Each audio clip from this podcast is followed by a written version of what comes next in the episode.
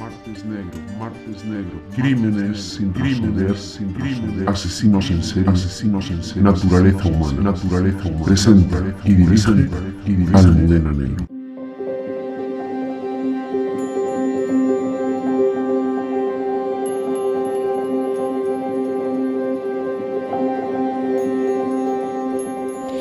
Muy buenas tardes amigos de Radio Libertad. Estamos aquí en Martes Negro pasando la canícula veraniega y hoy vamos a hablarles de un crimen que yo creo que conmocionó a toda España. Un crimen en parte similar al de Marta Castillo porque lamentablemente el cuerpo del niño a día de hoy no ha aparecido. Hablo de Jeremy Vargas, ese niño canario cuyo destino es todo un misterio. Introduce la historia como siempre nuestro querido Carlos Prayón. Jeremy Vargas tenía siete años de edad cuando el 10 de marzo de 2007 se perdió su pista, alrededor de las 13.30 horas, mientras jugaba junto a uno de sus primos con una caja de cartón en un descampado cerca de la casa de su abuela Herminia, cita en vecindario en Gran Canaria. Cuando la abuela llama a los niños a comer alrededor de las 2 de la tarde, Jeremy había desaparecido. El operativo de su búsqueda reunió a casi 400 personas, entre voluntarios, servicios de emergencia, protección civil, guardia civil y ejército. Se buscó por tierra, aire y mar, se imprimieron carteles, se peinó a la zona palmo a palmo. No sirvió de nada.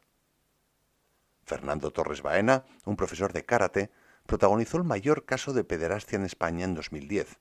Había dado clase a Jeremy los meses previos a su desaparición fue condenado a 302 años de cárcel como autor de 35 delitos de abuso sexual y otros 13 delitos de corrupción de menores. Se rastreó a conciencia su casa, pero no se hallaron indicios que le relacionasen con la desaparición de Jeremy Vargas. Se investigó a 195 pederastas, sin éxito. Cinco años después, el 3 de marzo de 2012, la Guardia Civil anunció que tenía datos acerca de un vehículo de color blanco que habría sido visto alejándose del lugar en que desapareció el niño el día de autos. Se trabajó con todo tipo de hipótesis, pederastia, tráfico de órganos o de seres humanos, venganzas familiares, pero no se consiguió nada.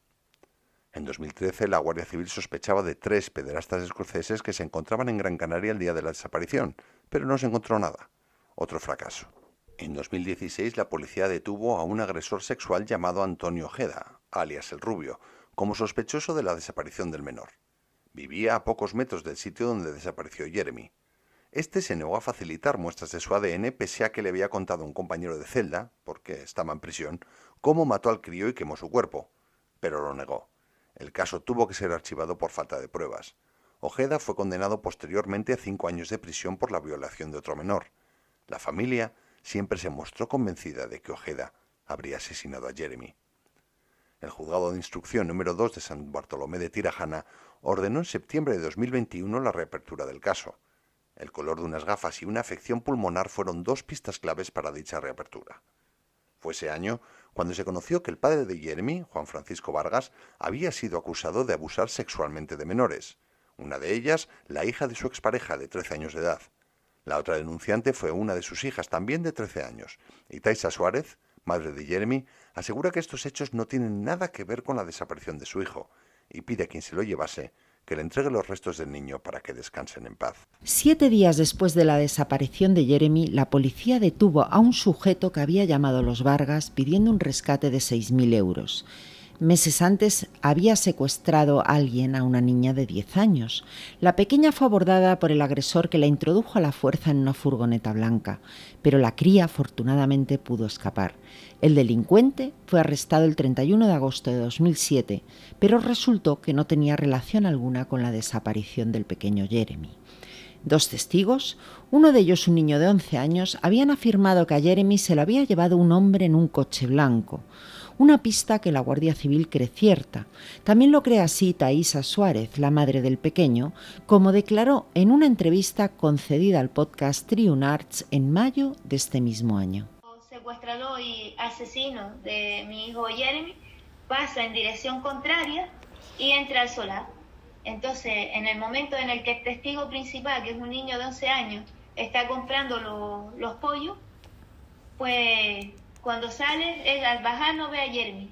Mi cuñada venía llegando, aparca el coche y ve que un coche blanco está haciendo como una media luna muy despacito dentro del solar.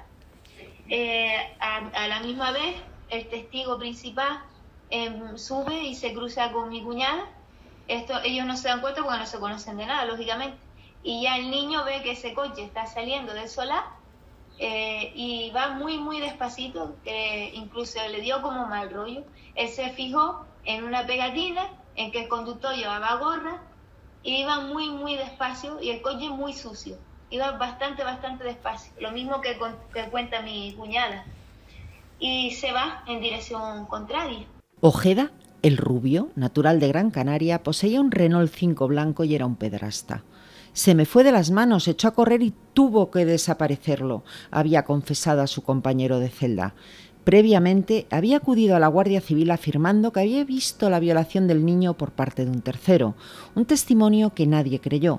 Lo mismo había hecho en la violación que había cometido él tiempo atrás. Así recuerda este suceso la madre de Jeremy. Ya estaban detrás de la pista y empezaron atando cabos y las similitudes son impresionantes del otro caso con el mío, con el de mi hijo.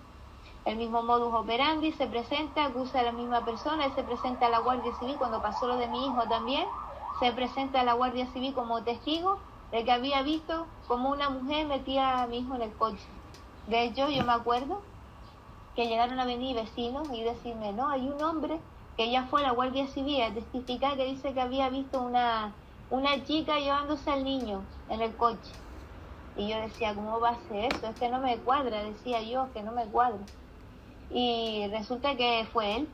En ese momento él se fue, tardó unos, no sé si dos semanas en, ir al cuartel de la Guardia Civil y ellos lo trataron como un loco, porque no, pero allí quedó el testimonio. Luego cuando lo volvió a hacer, ya, ya se mosquearon, porque resulta que el segundo niño eh, también tarda en denunciar un mes más o menos porque la madre no se da cuenta, sino él se lo cuenta a los amigos y no se lo cuenta a la madre. Y la similitud es lo mismo, él se va, dice, visto cómo violan a, un niño y, fue el Tani, le dio la culpa al Tani. Y lo mismo hizo con mi hijo, también le dio la culpa a la misma persona, que la misma persona no tiene absolutamente nada que ver. Así que lo mismo, de, la, de las dos maneras. Y de hecho, cuando le llega la sentencia del otro niño en la cárcel, él no habla de ese niño, él habla de Jeremy. Ojeda fue condenada a prisión por una violación de otro menor que según él le habían encasquetado, pero los hechos eran abrumadores. Fue allí en prisión, en Juan Grande, cuando le llega la sentencia condenatoria de esta violación y se enfada. Es justo en ese momento cuando comenta con otro preso que Jeremy se le había ido de las manos. Sabía hasta la ropa que vestía el menor el día del suceso, y le relata al otro reo el calvario que había hecho sufrir al niño. Eso sí, trata de culpar de los hechos a una persona llamada Tani, que sería quien se habría deshecho, según él, del cadáver de Jeremy. Para Itaísa Suárez está claro que fueron varios los que abusaron y acabaron con la vida de su hijo. Escuchémoslo de su propia voz. Juan Grande, cuando le llegó la sentencia al otro niño, él se enfada y dice eh, que, a ver, primero cuando le llegó la sentencia, que la Guardia Civil había encasquetado eso, empieza a soltar cosas por la boca. Entonces el preso le dijo, y el otro niño, Antonio, porque él empieza ya a hablar de Jeremy, dice, el otro eh, se me fue, se nos fue de las manos, le dijo, se nos, fue, de las manos. entraría en pánico, al entrar en pánico estaría desmayado. Entonces él, él comenta el preso me comenta, él me, lo, me lo dijo incluso llorando, porque fue, no sé si conoce al periodista Alex Rodríguez. Alex Rodríguez es el que me facilitó hablar con el preso, que esto es lo último que el juez debería haberme aceptado, porque yo hablé a través del teléfono de un periodista que al día siguiente iba a sacar la entrevista de este preso en la en Ana Rosa y me dijo que lo que iba a contar era muy fuerte y que si yo quería escucharlo de su propia boca antes de que saliera en televisión para que yo le hiciera las preguntas que le tuviera que hacer y demás. Y le dije, mira, encantada, gracias por darme la oportunidad. Él lo llama de su teléfono y pone en manos libres, estábamos escuchándolo, todos, él, mi marido Jonathan y, y yo, estábamos los tres. Y los tres escuchamos toda la conversación. De hecho, el preso me lo cuenta llorando. Dice que él se acordó de su hijo porque él se puso en mi lugar y que cuando él termina de contarle todo le dice, como te bajes de la cama, de ahí te rasgo, eh, Antonio, dice, porque él tenía con una lata de piña y se había guardado eh, algo de la lata de, sí, y le digo, si te vas a hacer rasgo, dice, uno de los dos no sale vivo de aquí, dice que incluso ya va aceite en el suelo, y él le preguntaba, Antonio, ¿por qué tú siempre echas aceite en el suelo? que es para brillantar? Dice, no, por si la Guardia Civil entra, o sea, por si los funcionarios entran a registrar mis cosas, ya yo lo sé cuando llegan. Fíjate si es listo. Que, en el momento que él estaba desquiciado porque ya se veía cogido, fue cuando le comenta todas las atrocidades de cómo coge al niño, le pone algo aquí, en la, dice, él le comenta que le pone algo en la boca que cuando le pone eso en la boca lo mete en el maletero y que cuando lo sacan, lo sacan. Poder hablar siempre en plural. el niño está eh, flácido y azulado de piel. Azulado de piel me suena porque el niño mío tiene los pulmones mal desarrollados porque nació prematuro, tuvo una bronquiolitis muy fuerte, después de esa bronquiolitis eh, tenía broncoespasmo, episodios de broncoespasmo que esa semana tenía y estaba en tratamiento. Entonces, si él le puso algún tipo de disolvente, lo más normal es que podía haber pasado si el niño se estresó y, mm, y le puso eso en la nariz, que se desmayara. Dice que cuando lo sacaron así, lo ponen en un colchón y le queman. Y, y que le pide una, de hecho, una radial y hacen una barbaridad con el niño y le habla de un vertedero que si para estar en este en ese vertedero tiene que conocer la isla le cuenta los detalles del vertedero y demás donde él le dice que el Tani es quien se deshace el niño y quien hace todo el Tani y él ayuda, pero que él no es, es el otro. Ya veremos a dónde se llega con la reapertura del sumario ordenada en el año 2021 por el juzgado, la última esperanza de los padres. Hoy la madre acusa a la justicia de no haber actuado con diligencia y lo hace especialmente contra el juez actualmente encargado de la causa, de quien dice, y digo textualmente, que no está implicado de forma profesional y que ya, sostiene ella, ha tenido problemas con la UCO y ha sido expedientado por el Consejo General del Poder Judicial. La madre cree que el juez está buscando cualquier motivo para archivar la causa y olvidarse de la desaparición y posible asesinato de Jeremy, pero agradece, eso sí, mucho los esfuerzos realizados por la Guardia Civil para tratar de esclarecer los hechos acaecidos. De todo esto vamos a hablar ahora mismo, está ya en estudio con el criminalista Omar Méndez. Muy buenas tardes. Omar. Buenas tardes, Almudena, ¿qué tal? Bueno, Jeremy Vargas, una desaparición de un niño similar a Marta el Castillo, los padres no encuentran paz porque el cuerpo no ha aparecido y en este caso además es que ni se sabe quién fue el autor. No se sabe y además eh, entra en escena una serie de, presuntos agresores sexuales, muchos de ellos ya condenados con sentencia firme, y que hace, bueno, pues eh, poner cada vez más en duda todavía la, el posible destino y, cómo sucedieron los hechos de, del pobre Jeremy. Eh, todo, como comentábamos antes, recae más sobre el rubio, eh, que es el, principal eh, Ojeda. Ojeda efectivamente eh, el principal sospechoso que para mí pues bueno pues en vista lo que se puede leer pero parece que es quien quien quien sí parece que, que puede ser uno de los principales autores pero bueno, hay que también recordar que entraba en escena Fernández Torres Vaina, que era el, el, el, que llamaban el, violador de, de karate, porque había eh, abusado de bueno, eh, una eh, elevada número de menores, que fue condenado, por cierto, a 302 años de cárcel y salió ya de la cárcel. Ahí cuando siempre digo que... O sea, 302 años, pero ya lo tenemos libre para volver a delinquir. Eso es. Es lo cuando, cuando he repetido más de, una ocasión que el Código Penal en sí sí que es bastante estricto, porque son 302 años, mira. Pero... Y esto fue en 2013, pero bueno, ya tiene sus permisos. O sea, que estamos hablando de 8 años. Eh, sí, 13, 12, entre unos 12. 8 o 9 años. Eso es. Y, ya ¿Por cuántas violaciones de menores? Pues el número no te lo sé decir, pero, varias decenas. Varias, sí, sí, sí, sí, efectivamente. De hecho, se considera que es el mayor pederasta de, este país. El mayor pederasta de este país, a los nueve años, está entrando y saliendo de prisión. Pues, qué bien. Luego hay pues que oír algunos, pues eso, que el código penal nuestro es tremendo. Pues sí. el, problema es que luego con estos permisos penitenciarios se permiten el tipo de, de, casos, ¿no? O situaciones. Bueno, entonces, este era uno de los primeros por, por, lo, por lo sonado que había sido, por la cantidad de niños que habían sufrido sus, sus abusos. Y luego parece que sale de escena y es cuando, cuando aparece em, el, rubio Ojeda en, en, escena, que era eh, su vecino.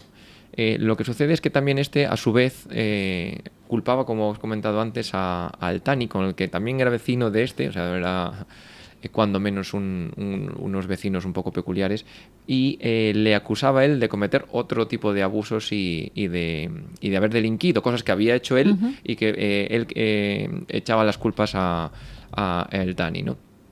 cuando ingresa en prisión en Algeciras, Ojeda, sabes que muchas veces cuando ingresa en impresión se le mete un, preso, eh, bueno, pues que está con... Eh, que tiene uno de confianza. Eso, es uno de confianza del funcionario de prisiones y demás, que bueno, pues que intenta acercarse a él y intentar sacarle información, ser su amigo y demás. ¿no? Es ahí cuando, cuando le, le confiesa ciertos hechos que bueno, en, en, principio no debería saber a no ser que o bien hablase directamente con la familia. Hasta la ropa que vestía el niño. Eso es. Y el niño sufría cianosis, o sea, una coloración azul porque tenía una insuficiencia respiratoria y, tal.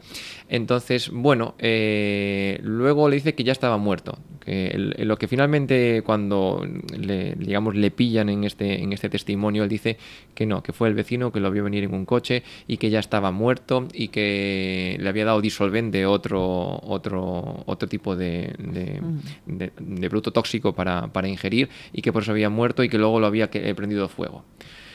Bueno, eh, entre que su trayectoria previa de abusos, eh, que con el vecino no se lleva muy bien y demás, bueno, parece que, su teoría no es que sea la más, la más Aparte que ya lo había hecho con otra violación que había cometido, también se había ido a la policía, había dicho yo he visto cómo he sido testigo de la violación y resulta que el violador era él. Es decir, el modus operandi sería el mismo. Sería el mismo. Lo digo porque Itaísa, la madre de Jeremy, tiene bastante claro que este señor es el autor. Sí, Sí, sí, sí, sí parece porque, bueno, por, por ese tipo de detalles que llegó Respetando la presunción de Por supuesto, no, no, sino hasta que no, no, no, se demuestre lo contrario, como, como bien saben.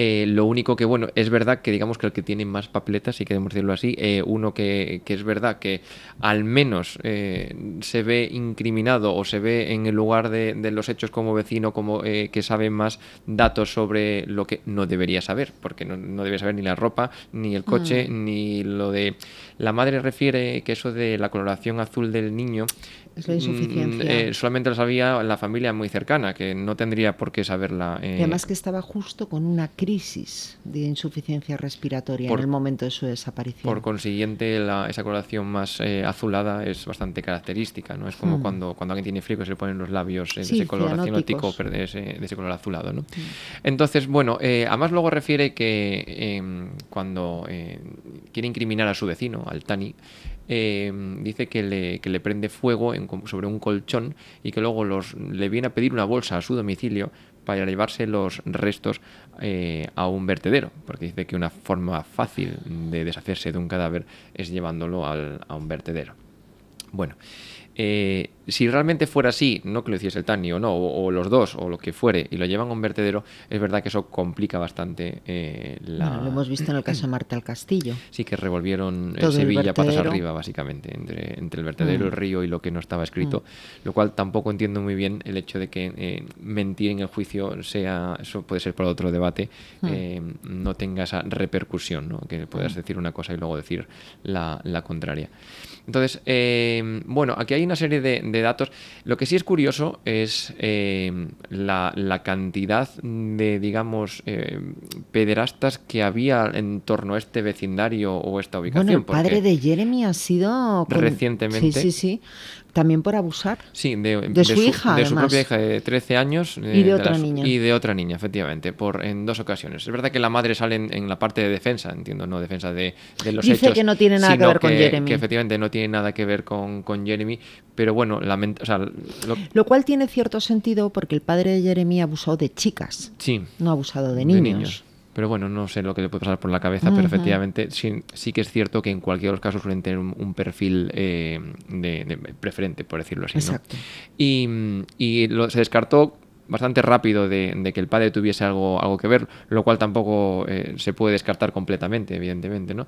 Pero, pero es curioso, o sea, la verdad que mancha bastante ya toda la escena la cantidad, a mí me sorprende la cantidad de, gente con, con estos, eh, con este historial delictivo que tiene alrededor, ¿no? Y bastante cerca, desde el, desde el profesor este de karate que vivía está, unos está kilómetros. claro que estamos hablando de una zona poco recomendable. Eh, sí, la verdad que, bueno, no lo conozco personalmente, no digo que no se puede, ni mucho mm. menos, pero sí es verdad que, parece ser que, la, que, bueno, como, como estoy diciendo, eh, los presuntos eh, culpables de distintos hechos eh, de carácter sexual sí que había. Bueno, eh, no nos gusta, bueno, realmente no me gusta unir eh, muchos casos y, y, compararlos, pero es verdad como lo que pasaba en la, en la comunidad valenciana con la desaparición de ciertos niños, que también se aquí de, el caso Macastre, Entonces, eh, qué bueno que mm, siempre hay muchas hipótesis que, que ponen de ciertos poderes o, o corruptelas entre, entre, entre, bueno, no sé, personas con, con cierta con cierto poder o adquisitivo o con, o con cierto, digamos, poder dentro de, la sociedad, pero sin ir más lejos, eh, como gente mala, hemos dicho muchas veces, hay en cualquier lado y perturbados hay en muchos sitios, no hace, no hace falta llegar a, pensar mucho más. ¿no? Entonces, en el caso de, de, Ojeda, el rubio, yo creo que, bueno, en, en, prisión, creo que sigue en Algeciras, en la prisión por el... Por el por la violación. Por la violación que, que cometió. Y, y bueno, hay, hay otro testimonio de, la, de, una, de una furgoneta donde ven al, al niño, que sería la parte que el, juez parece que desestima porque no coincide un poco con lo que, con lo que refiere, el, o sea, cuando, cuando declara el, el, rubio, parece que no, o sea, que tiene como una coartada, ¿no? No obstante, eh, bueno, la madre carga duramente contra el juez. Sí, el, eh, ella está como convencida, ¿no? Eh, se puede decir. Bueno, y la policía también, la Guardia Civil, porque de hecho le detuvieron a Ojeda, lo que pasa que hubo que archivar por falta de pruebas. Mm. Sobre ser más que archivar. Efectivamente. Entonces, es que el, es, eso es lo, yo creo que más, más frustrante para este tipo de familia, ¿no? Cuando parece que tienes todos los candidatos. Es verdad que muchas veces nos empeñamos eh, en, en, en ver cosas, eh, no donde los hay, sino en, encuadrar todas las, piezas de un puzzle, porque también necesitamos esa, esa, esa respuesta, ¿no? Entonces, mm.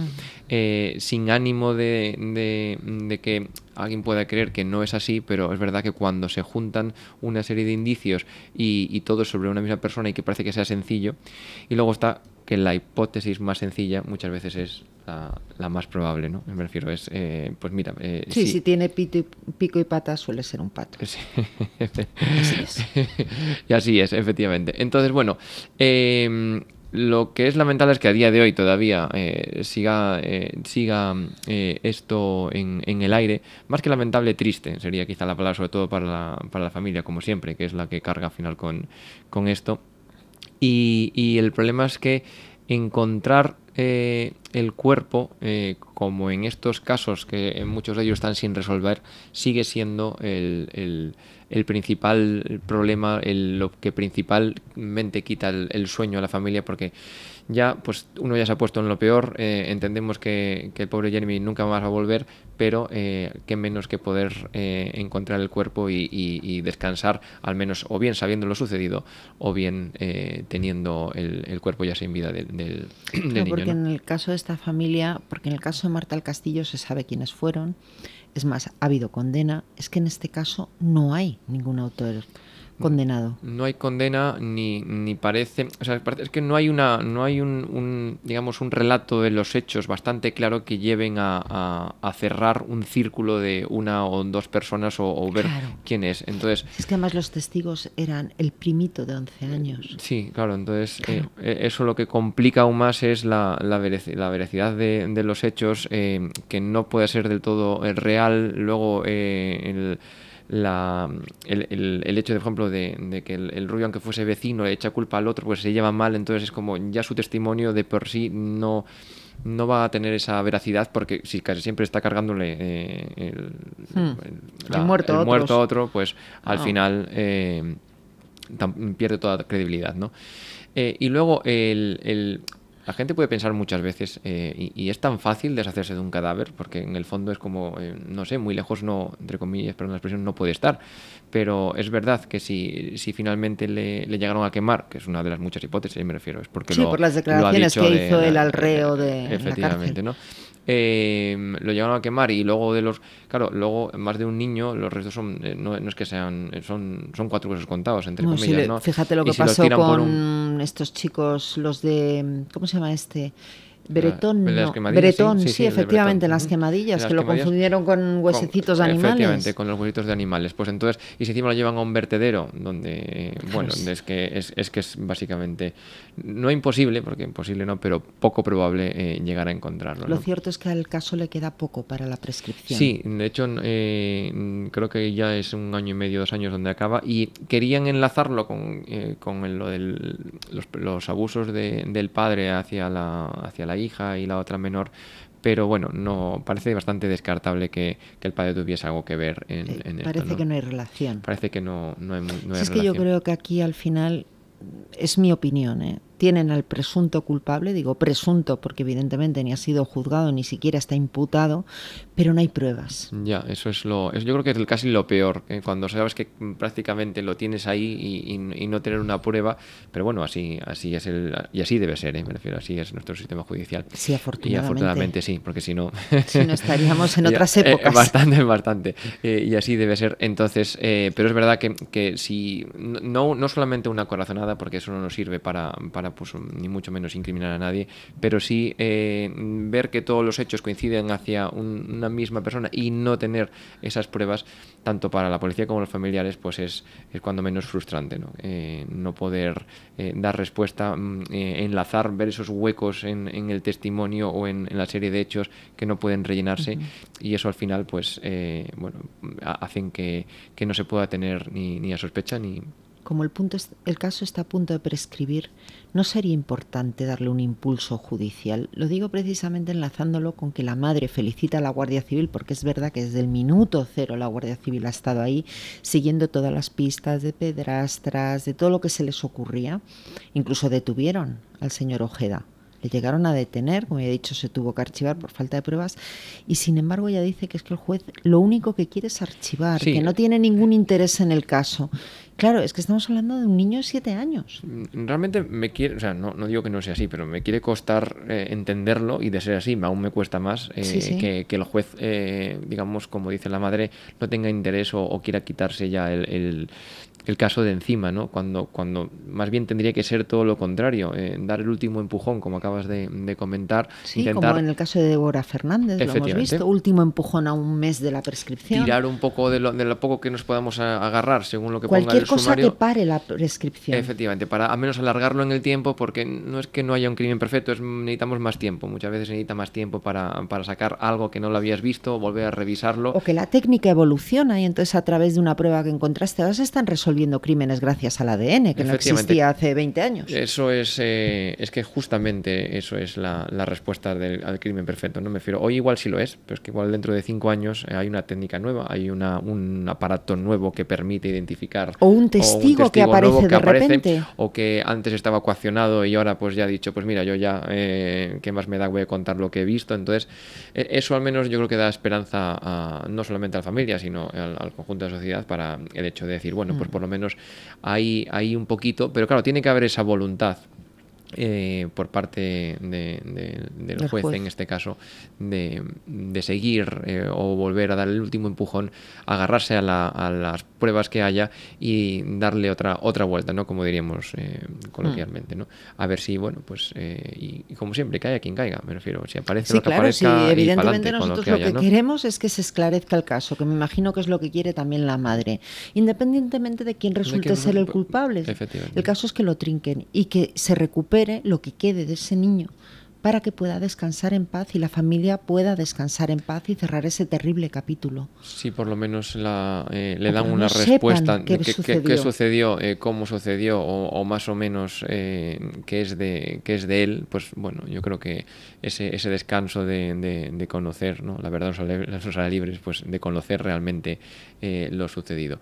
Si porque además si, si se confirmase lo de lo del vertedero sería bueno eh, como imposible. prácticamente ya porque después de tantos años es eh, prácticamente imposible ya nada ya sería eh, vamos, de ninguna manera Bueno, pero por lo menos la madre Itaísa podría descansar. Y ya, y ya por no, pues, y si encima entra entre rejas el, al culpable, pues ya sería un, un final no digamos feliz, pero digamos que un final justo Efectivamente. para, para, un caso como, como este, que por gracia mm, son los más sonados porque son los que mm, no, no acabaron de, de completarse como, como esperar, que esperaríamos que lo hiciesen. ¿no? Entonces, bueno, confiamos en que eh, tanto este como otros que tengan que quedan por ahí, bueno, pues poco a poco se vayan resolviendo y sobre todo el, el interés por la parte judicial de, de, terminarlo, ¿no? A ver si. Pues estamos fuera de tiempo, Omar. Hoy ha pues pasado volando, ¿eh? como siempre, estamos fuera de tiempo. Yo creo que tendríamos que acabar, pues mandándole un abrazo muy fuerte a Itaísa Suárez, la madre, y esperando que haya ese impulso judicial que ella demanda para que no prescriba el caso, para alargar la prescripción y que al final acaben trincando al culpable y que esa familia sepa qué pasó con el pequeño Jeremy. Efectivamente, que quede un, ápice de esperanza para por lo menos tener alguna respuesta más o, ver si, si, le ponemos un punto y final a, a este caso. ¿no? Bueno, señores, pues es que hemos llegado al final, al final del programa la semana que viene. Les emplazo a volver a estar aquí con todos nosotros en Radio Libertad. El martes negro hablaremos de crímenes sin resolver de la banda terrorista ETA. Y como les digo siempre, sean felices, un poquito malos, que es más divertido que ser buenos del todo. Pásenlo bien, disfruten del verano. La semana que viene aquí, en Martes Negro.